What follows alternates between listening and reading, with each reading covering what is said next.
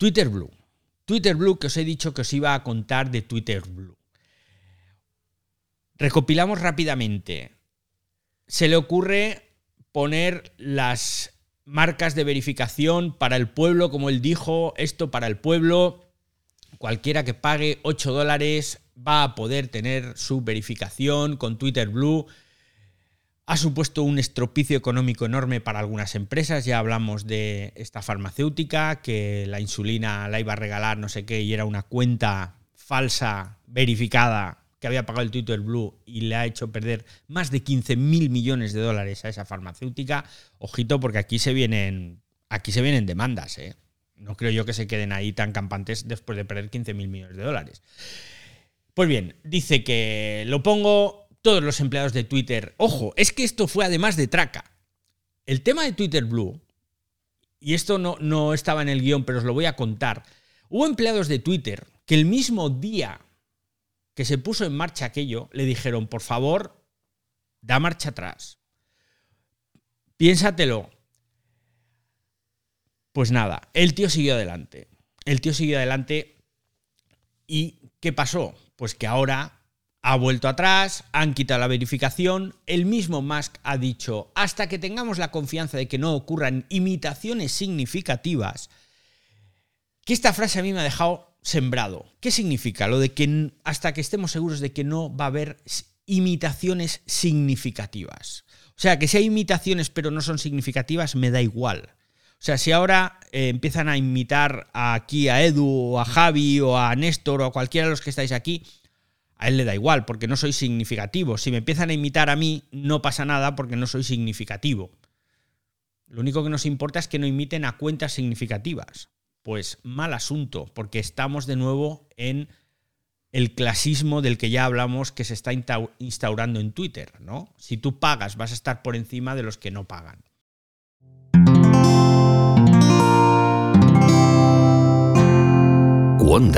La red de podcast independientes en español. Esto que os acabo de decir de que no va a haber, o sea, que paran Twitter Blue después de que la semana pasada dijo que el 29 de noviembre volveríamos a tener Twitter Blue a 8 dólares. Y ahora resulta que no. Os leo la frase textual de Elon Musk a parte de sus empleados y que se ha filtrado a The Verge. Podríamos lanzarlo la próxima semana. Puede que no pero no vamos a lanzar hasta que haya una gran confianza en la protección contra esas imitaciones significativas. Tela. No hay un plan, no hay una hoja de ruta de cómo remontar el vuelo de esta compañía. Y resulta que eso de hasta que no podamos confirmar o detener esa suplantación de identidad, da mucho miedo porque al final se ha empeñado en cobrarle a la gente. Opciones que ha dado más. Usar un control de color con diferentes colores así para organizaciones o para individuos, con esa marca de la que ya os he hablado anteriormente, ese oficial, y veremos qué pasa. Lo que tengo claro es que Twitter Blue es ahora mismo una prioridad dentro de la empresa. Y es una prioridad absurda. Los ingresos se han caído. No lo digo yo, lo dijo Musk. Puso un tuit que dijo que había habido una caída masiva, y esta caída masiva es entrecomillado, desde que él se ha hecho cargo. Caída masiva de los ingresos, ¿vale?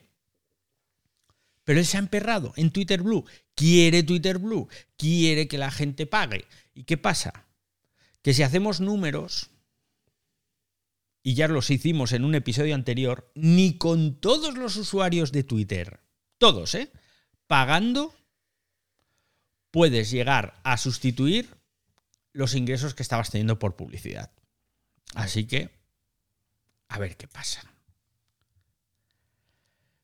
David, y usuarios significativos yo lo, yo lo traduzco si es alguien que me va a pagar publicidad, significa.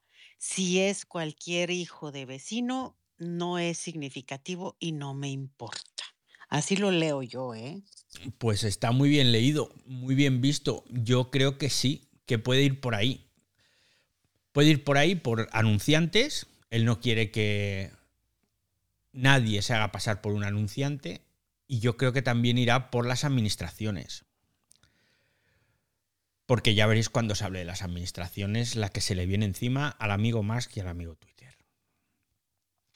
Bueno, de hecho, cuando el Twitter Blue que le dieron la certificación, certificaron la cuenta de Jesús, que vivía en, Jerusalén, certificaron, o sea, certificaron cada cuenta. Claro, si pagas. tienen el, sí, que aún tenían la palomita y dices tú, o sea, ¿qué le pasa? Claro, si pagas, te lo tienen que dar. Si lo has prometido, lo tienes que dar. Así que bueno. Os he contado anteriormente que Twitter tenía problemas en el horizonte. Si os acordáis, pues os expliqué pues, varias cosas de los problemas que ya está sufriendo Twitter, de algunos que ya se han solucionado. Pero, pero, el horizonte, en el horizonte hay unos nubarrones y se avecina tormenta de las gordas, ¿eh? porque esas tormentas van a venir en forma de administraciones. Resulta que tras comprar Twitter, una de las primeras cosas que hizo, y todos lo recordamos, fue poner en marcha despidos masivos, ¿no? Y después de los despidos masivos, puso en marcha lo de Twitter Blue, que ya hemos comentado, ¿no? Y claro, hubo gente que le dijo, oye, vete con cuidado, que aquí nos podemos meter en un lío. Gente de confianza de Elon Musk, ¿vale? Los equipos de privacidad y de seguridad de Twitter le avisaron, le dijeron, oye, estamos en una situación delicada. Estamos en una situación delicada porque resulta que Twitter este año pasado hizo trampas. Incluso un abogado de la propia empresa. Bueno, os tengo primero que explicar cómo hizo trampas Twitter. Twitter el año pasado no, este año fue, perdón, fue este año. Twitter este año hizo una cosa que está muy fea, y es que cogió información personal de los usuarios para dirigir la publicidad que recibían. Y eso es ilegal en medio mundo. Es ilegal en Europa, es ilegal en Estados Unidos, es ilegal en todas partes. Porque tú no puedes coger información personal para dirigir la publicidad. Imaginaos que yo, bueno, no os imagináis, yo vivo en Mallorca, ¿vale? Entonces, salvo que yo públicamente ponga en mi cuenta que estoy en Mallorca, Twitter no puede usar la geolocalización de mi dispositivo para saber que yo vivo en Mallorca y que me llegue publicidad de tiendas de Mallorca. Entonces, eso es ilegal, súper ilegal. Bueno, pues eso lo estuvo haciendo Twitter antes de más que. ¿Qué pasó? Que la, FTC, la mm, Comisión Federal, eh, Federal Trade Commission, la Comisión Federal de Comercio, los pilló. Y le dijeron, esto que hacen no está bien. Y entonces llegaron ahí a un acuerdo, a una entente cordial por la cual, bueno, yo me voy a portar muy bien, yo me refiero Twitter, y tú no me vas a empurar y no me vas a meter una multa o varias multas de miles de millones de dólares. Y bueno, y ahí se quedó la cosa. ¿Qué ocurre? Llega Musk, saca lo de Twitter Blue y entre otras cosas empieza a montar la movida que se ha montado con un montón de compañías. Un abogado de Twitter, un abogado de la empresa, a través del Slack interno, puso un mensaje y dijo, si os sentís incómodos por algo que os están pidiendo que hagáis, no lo hagáis. Y esto iba dirigido a ese equipo de privacidad y seguridad de Twitter, que ya le habían dicho previamente a los más que lo de Twitter Blue iba a dar muchos problemas.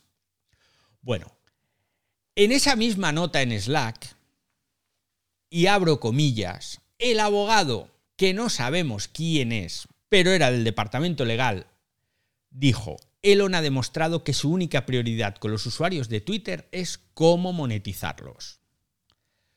No creo que se preocupe por los activistas de derechos humanos, los disidentes, nuestros usuarios en regiones no monetizables y todos los demás usuarios que han hecho de Twitter la plaza global de la ciudad que todos han pasado tanto tiempo construyendo y que a todos nos encanta.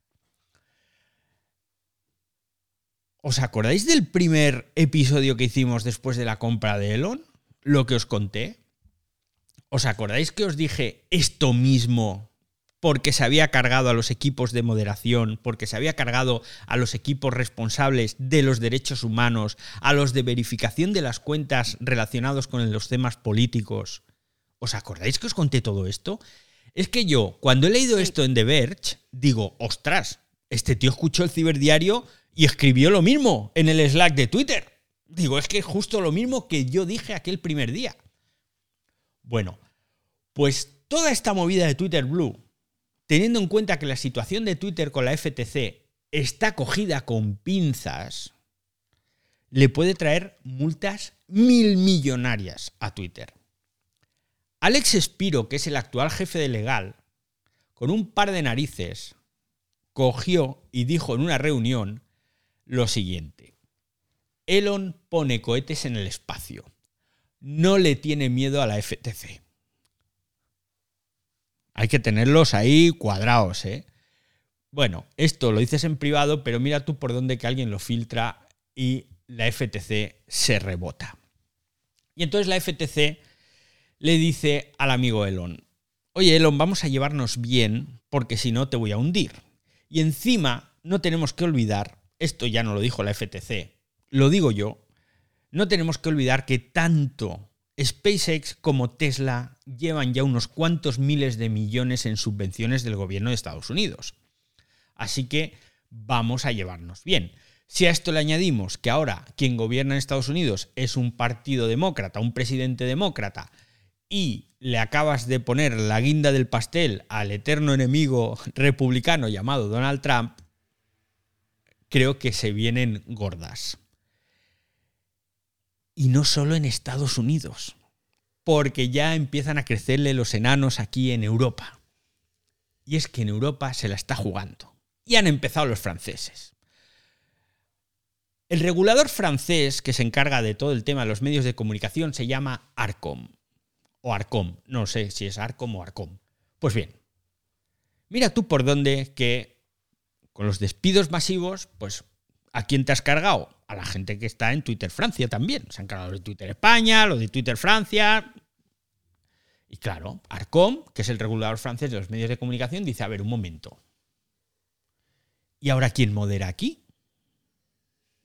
Entonces, claro, dice, vamos a ver, se ponen en contacto con Twitter Irlanda, porque ahora todas las operaciones de Twitter en Europa se han redirigido a Irlanda, y entonces le envían una carta. Concretamente, el presidente de Arcom, que se llama Roche Olivier Maistre, o como demonios se diga que yo francés no he hablado en mi vida. Y le envía una carta a Twitter Irlanda recordándole sus obligaciones legales en materia de control de contenidos en línea. La carta es del día 18 de noviembre y no tiene desperdicio. Os leo otra frase. Existe una gran preocupación tras las salidas que afectan a su empresa. En la misma carta hay otra, otro párrafo que se pregunta sobre, abro comillas, la capacidad de Twitter para mantener un entorno seguro para los usuarios. Y es que hay que estar asustado, porque la mitad de los empleados se los cargó nada más llegar y ya os he dicho que en todo el mundo quedan 2.700. Que se ha cargado al 75-80% de los proveedores externos que tenía trabajando también. En Francia, concretamente, me he puesto a buscar, el director general de Twitter Francia dimitió el domingo. Lo puso en un tuit y dijo, aquí os quedáis. Entonces, claro, la cosa está complicada. David, ¿y qué me dices del pleito que ha emprendido contra la Apple Store y la Play Store de Google? Pues no sé. Ya el director de Apple Store ya cerró su cuenta de Twitter. Pues eso eh, lo tenía más adelante, pero ahora me lo cuentas tú, nos lo cuentas tú, pero voy a seguir con el tema francés porque no ha terminado aquí. Resulta que, claro, Twitter tenía aproximadamente a unas 1.800, 1.900 personas para, y esto es de Twitter, aplicar las políticas de moderación de contenidos. O sea, que en los momentos más mm, así, podríamos decir que una cuarta parte aproximadamente de los empleados a nivel mundial, eh, que quede claro, era para moderar contenidos. Y ahora no están. No voy a decir todos, pero quedan muy poquitos. Y resulta que en Francia, a finales de 2018, se publica una ley que obliga a los gigantes de Internet a informar a las autoridades, y ahora abro comillas, de los esfuerzos para controlar la desinformación, los contenidos de odio y el acoso. O sea, que te estás metiendo en un jardín importante. No tienes equipos de moderación. Hay países como Francia en los que te están obligando a luchar contra la desinformación, contra el odio, contra el acoso. Ya hemos visto, ya hemos hablado lo que ha pasado con los 100 tweets racistas, de los que solo se ha borrado uno, tweets denunciados. Y encima, las grandes tecnológicas están obligadas a informar de lo que están haciendo. Pues ¿qué ha ocurrido? Que como allí no queda nadie, el director de Twitter Francia dimitió y no sé quién quedará, si quedará el apuntador o la señora de la limpieza, ni idea pues el gobierno francés le da un ultimátum a través de esa carta a Twitter Irlanda, que en teoría es Twitter Francia, o lo que queda. Y les dicen que, como muy tarde, el 24 de noviembre, o sea, pasado mañana, Twitter tiene que confirmar que va a ser capaz de afrontar el control de todos los contenidos, pero sobre todo tiene que informar de la evolución a corto plazo de los recursos humanos y tecnológicos dedicados a ella. O sea, el 24 de noviembre a más tardar me tienes que decir qué medios tecnológicos y cuántas personas vas a poner aquí a moderar los contenidos en francés y en Francia. Ya os digo yo que no van a recibir respuesta. Y a continuación lo que va a pasar es que va a haber garrotazo. Va a haber multa, empezará el proceso, porque esta ley que os he dicho que aprobaron en Francia a finales de 2018 es solamente, digamos que, una extensión de la nueva ley europea de servicios digitales, la DSA, que de esta sí que habréis oído hablar, porque ha sido una ley muy, muy polémica y que va a meter mucha caña a los grandes gigantes tecnológicos, sobre todo a los norteamericanos. Entonces, Twitter, como el resto, como Google, como todos los demás, tienen que aplicar este reglamento, el DSA, en el verano del año que viene, verano de 2023. Y quien no lo haga, multas de hasta el 6% de la facturación mundial. Ojo, facturación, no beneficios. Porque em, no sé dónde he leído estos días que se reían porque decían, va, una multa sobre los beneficios si no tengo beneficios, que Twitter ahora mismo solo tiene deuda. No, no. El 6% de la facturación mundial máximo te lo pueden meter en multas y te pueden incluso prohibir operar en la Unión Europea en caso de infracciones que sean graves y repetidas. Ojito con lo que se le viene a Twitter encima por culpa de esa excesiva reducción de plantilla que han hecho, que es que ha sido una sangría. Hombre, a mí me gustaría, me gustaría mucho que Musk nos escuchara más que nada para hacerle entender pues que en esta vida, eh, yo creo que en esta vida nadie está por encima de la ley. Que sí, que hay gente poderosa, que puede retorcerlo, que puede evitarlo. Bueno, ahora me voy a un sitio que sin trata de extradición. Vale, sí.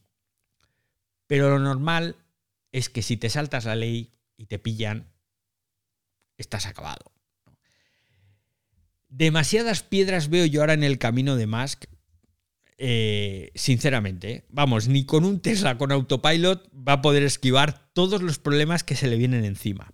Y que sí, que empresarialmente cogerá y dirá, bueno, pues he conseguido entrar en beneficios y a lo mejor dentro de tres meses, cuando ya se hayan abonado todos esos sueldos de las personas a las que ha despedido, que recordad que los despidió con tres meses de sueldo, pues dentro de tres, no, dentro de cuatro meses, pues ya habrá reducido un montón la carga de sueldos y a lo mejor vas a entrar en beneficios o casi.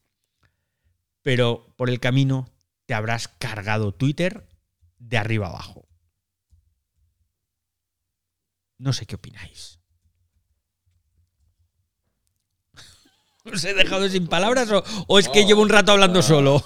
Es que, yo eso es lo que veo, yo lo veo así también, o sea, eso va, vamos, va dando patadas por todas partes y no le importa todo lo que patea, es lo que te comentaba yo ahora. Imagínate lo que significa pelearte con la Apple Store y con la, la Play Store, que te saquen de su, este, de su sistema, pues de dónde bajas la aplicación, cómo la usas, cómo esto, o sea, ya no va a haber aplicación para los teléfonos, o sea, y, ya mm, cerró su cuenta el director de, la Apple Store, o sea, es un problemón. este tipo no ve más allá de sus narices y de lo que a él le gusta, es su juguete y está haciendo lo que él quiere como niño chiquito. esas son las sensaciones, ¿no? Que te dejas ahí vale que, que se diga, mira, que es un empresario con pasta, que ha comprado Twitter, que no va a perder dinero, sino que va a buscar ganarlo, todo ese rollo, ¿vale?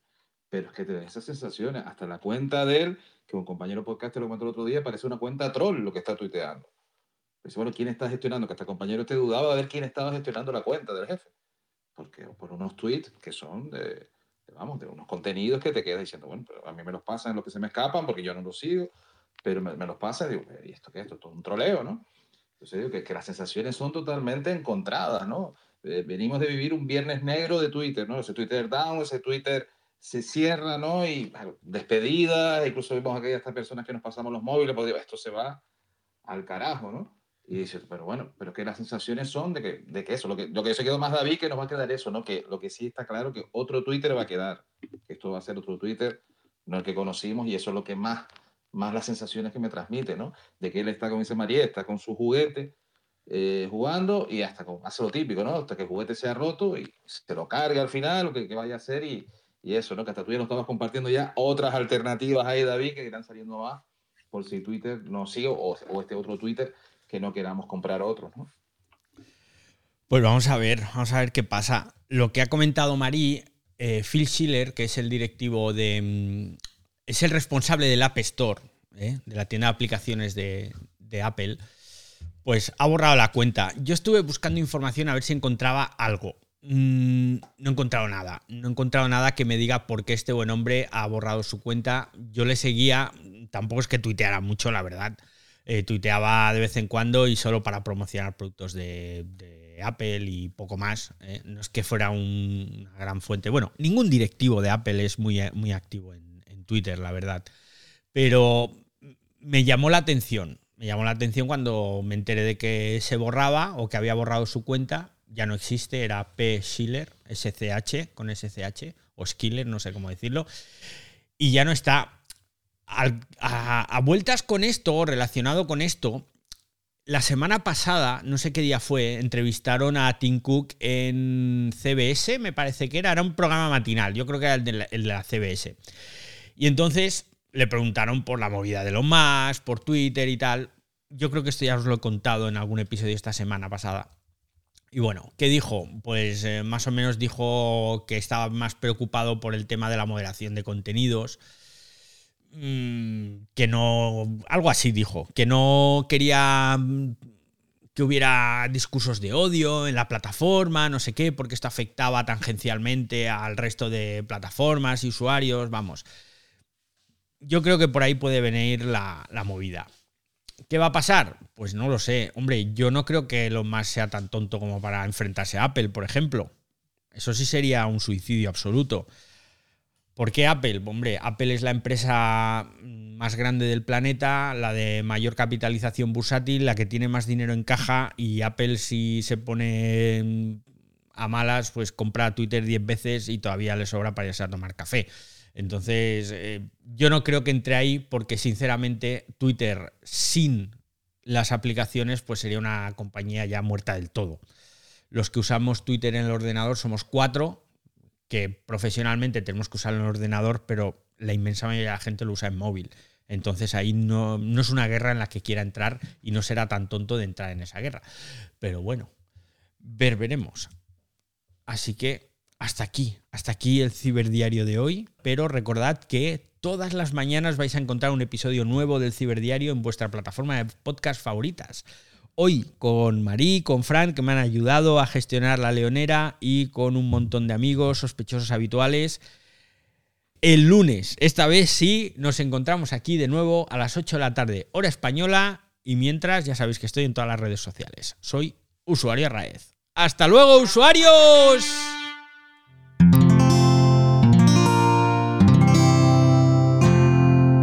Puedes escuchar más capítulos de este podcast y de todos los que pertenecen a la comunidad Cuonda en cuonda.com. Y chimpún, ¿eh? Vamos, ya. Listo, listo. A seguir viendo el cuento. Vamos a ver, a ver si ya se acaba esto, que quiero hablar de otras cosas, que ya estoy un poco cansado de hablar de Twitter.